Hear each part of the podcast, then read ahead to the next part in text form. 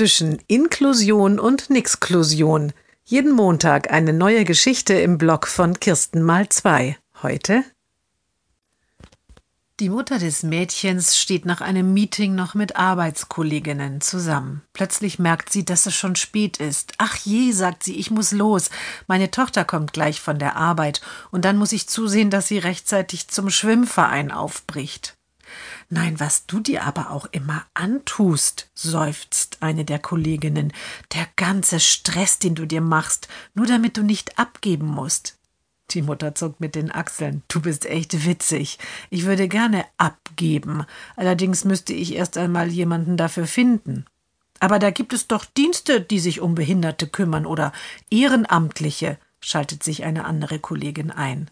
Ja klar, Ehrenamtliche. Die Mutter rollt mit den Augen. Die stehen jeden Mittag bereit und unterstützen meine Tochter darin, ihre Nachmittage so zu verbringen, wie sie es möchte, mit Schwimmen, Jugendgruppe und Chor.